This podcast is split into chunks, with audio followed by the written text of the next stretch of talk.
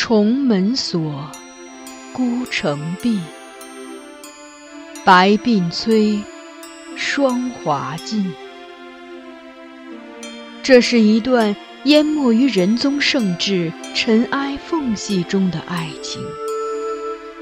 原本也可是风流少年郎，或极地登科，或闲云野鹤，却又于深宫长叹此生。幸而这寂寂的人生中，还有一点缱绻可以留恋。他看着她从垂髫稚子成长为窈窕淑女，看着她情窦初开，初尝愁滋味。看着他因为君主的一念之差，被包装成华丽的摩诃勒，置于神龛中被炙烤。他把它当作唯一的依附，他亦愿意给他此生所有的温度。于他们，是无关他人的情爱；于天下，却是大逆不道的罪孽。锦上繁花，天加宠溺，无法开启紧闭孤城。紫陌红尘，若爱若恨，只是由不得认真。枕上空山深下影，终成三春梦魇。一阙宫墙，两相独绝，唯寄望来生陌上，拾到他。遗落的花钿。欢迎收听米兰 Lady 作品《孤城闭》，由菊与纸播讲。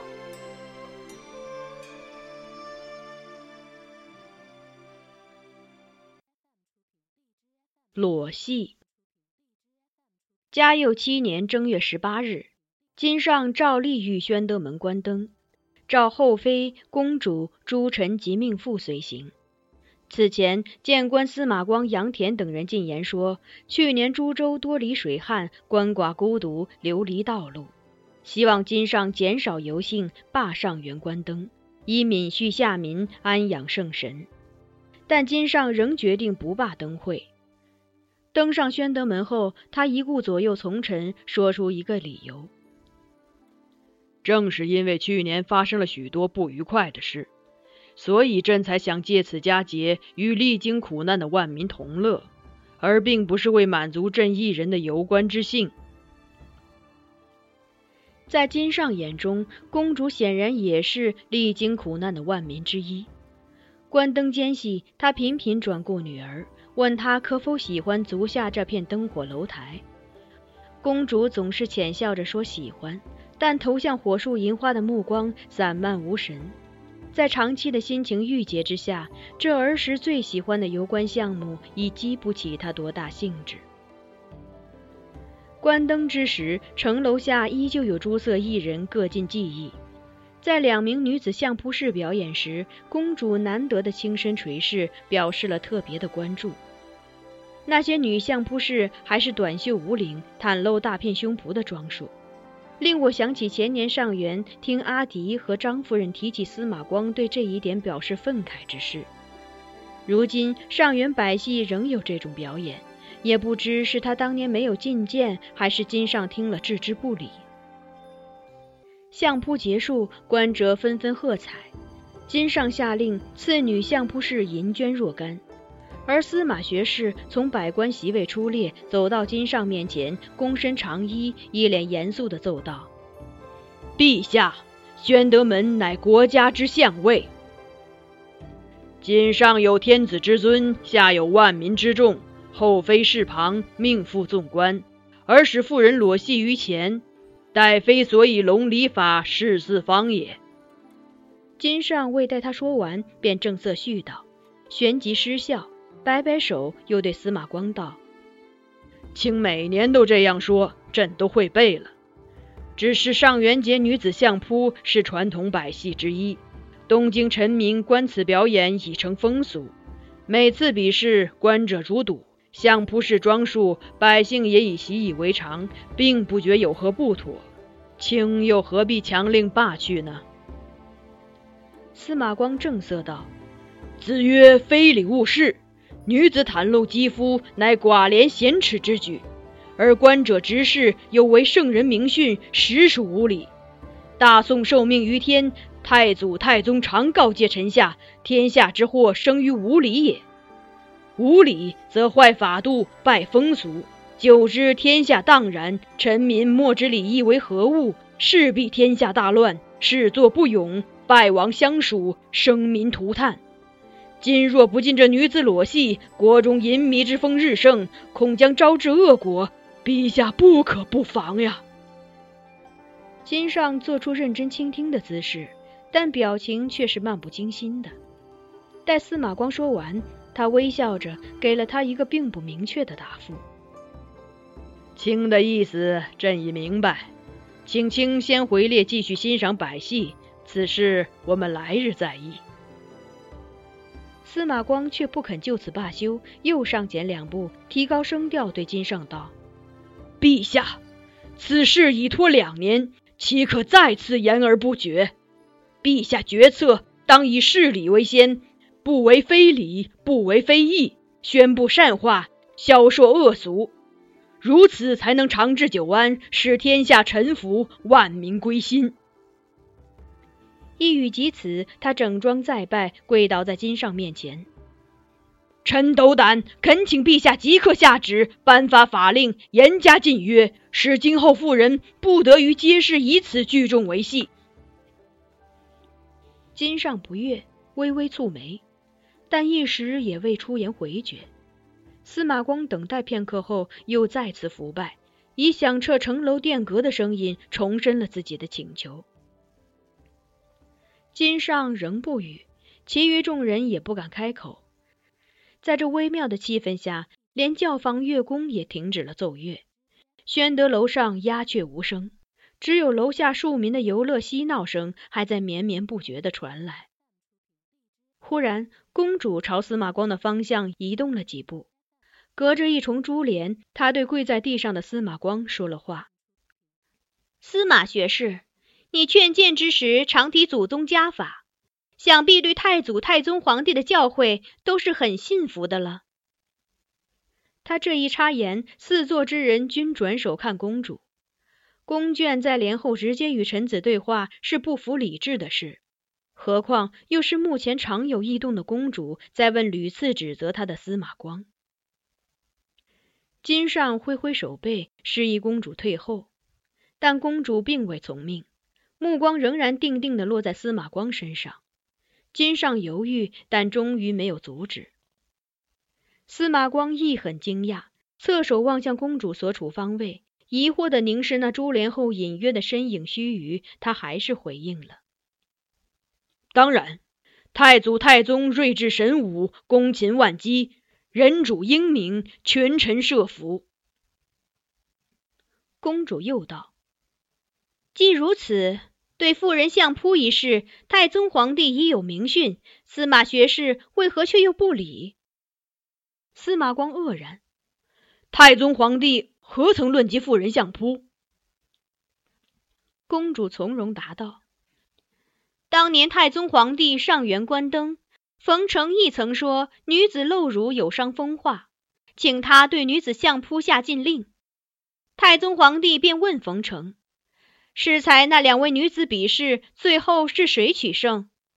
冯承答不上来，太宗皇帝便笑了。今日我看了一场精彩的相扑比赛，而卿看到的却只是裸戏女子露出的双乳。现在我也想问司马学士。刚才那两位相扑士中，最后获胜的是哪位？司马光思索着，却未能说出答案。周遭开始有压抑过的嗤笑声陆续发出，令这位不久前还言辞振振的学士略显尴尬。公主微微一笑，继续说：“太宗皇帝又对冯承说：‘所见即所思，心性无染，本身圆成。’”只要保持清净心性，那么那些虚幻皮相又岂会引起淫邪之念？请忧心至此，是把天下万民全看作淫邪小人了。如今司马学士力求进爵妇人相扑，莫不是也对大宋臣民全没信心，亦或是质疑圣上对子民的教化成效？这不是容易正面回答的问题。司马光语塞，好一会儿才又说话，却也并非反驳公主，而是问：“太宗皇帝此事可有明文记载？”“自然有。”公主即刻应道。就在《太宗实录》里，司马学士难道没有见过吗？司马光诚实的回答：“我看过《太宗实录》，但不记得有此事。”公主一审，那学士就回去查查《太宗实录》吧。司马光默然，少顷，他转朝金上伏拜告退。金上颇有喜色，颔首答应。在司马光站起时，也许是出于对士大夫的尊重，他多说了一句：“小女无状，还望卿勿以为意。”这让司马光立即意识到了公主的身份，他步履一滞，又恢复了此前精神，目光炯炯的朝公主方向刺去。金上微惊，忙又连声促他归位。司马光伫立片刻，最终选择了隐忍。蓦地转身，阔步回到从臣之列。公主的表现赢得了株连后的宫眷一致赞扬。她最近情绪失常，面对李伟时状若癫狂，宫中甚至有谣传说她疯了。而今日他对司马光说话，声音听起来虽显虚弱，但所言内容却条理清晰，能看出他思维缜密，与前些日子判若两人。宫眷们纷纷上前夸赞公主出言击退司马光之事，皇后亦对他微笑，但也不忘问他：刚才徽柔说太宗与冯程一事，《太宗实录》上有记载，却不知是在哪一卷。公主摆手笑道：“这事是我杜撰来骗司马光的，《太宗实录》有成百上千卷，等他回去慢慢翻完，这年早就过了。”咱们该看的相扑也都看完了。公主如今体弱，待不到百戏演毕，已体乏无力。拜别父母后，便先行下楼回宫安歇。我一路跟随，走至楼下，忽见有一着差官霞帔的外命妇快步趋近，在他身后轻轻唤了声“公主”。公主讶然转身，打量着唤她的人。那女子很年轻，冠上有花钗七珠，身穿七等宅衣，看起来应是三品官的夫人。她在檐下花灯的陆离光影里，对我们友好的笑着，仿佛遇见了久违的故人。而我们也很快认出了他，冯京的夫人傅若竹。她看我们的眼神带有朋友般的热度。必然已经确定了，我们就是当年在白帆楼中结识的人。傅姐姐，公主微笑着，没有被若竹的突然接近吓到，也没有要避讳的意思，很坦然的这样与他打招呼，等于是向他承认了自己的身份。若竹很高兴，兴冲冲的向前两步挨近公主，对公主说：“公主，请恕若竹冒昧。”我只是想告诉公主，我也喜欢看女子相扑。她是三品命妇，席位离宫眷不是太远，可能此前窥见公主身影，又听见她对司马光说的话，声音与印象中相符，故此赶前来相认。听了他的话，公主不由得解疑，与他相视而笑。而若竹旋即把一块白色丝巾递到公主手中，低声道。我那司马姐夫是块顽固不化的榆木头，我从小就想捉弄他，可是一直都没机会。不过我知道他年轻时填过一首词，现在说来，简直没人相信是他写的。他如今也很后悔，一听别人提这词，就又恼又羞，恨不得找个地缝钻进去。公主不妨记下来，下次他再说什么礼啊义啊那些闷死人的大道理。公主就拿这词去羞他。我与公主之事早已成为士大夫之间流传的话题。司马光对我们的指责，若主肯定亦有所闻。从他最后一句话里，我感觉到别样意味，于是一目看了看他，而若竹也于彼时抬头。我们视线相触，他对我淡淡笑开，柔和的目光毫不掩饰地向我表达着他的理解和同情。此时的公主在展开看若竹给她的丝巾，我目光越过公主肩头望去，见上面写着一阙西江月，字迹殷红，散发着蔷薇花瓣般的清香，应是若竹临时用随身携带的胭脂膏子写的。宝髻松松挽就，铅华淡淡妆成，青烟翠雾照轻盈，飞絮游丝无定。相见怎如不见？有情何似无情？笙歌散后酒初醒，深院月斜人静。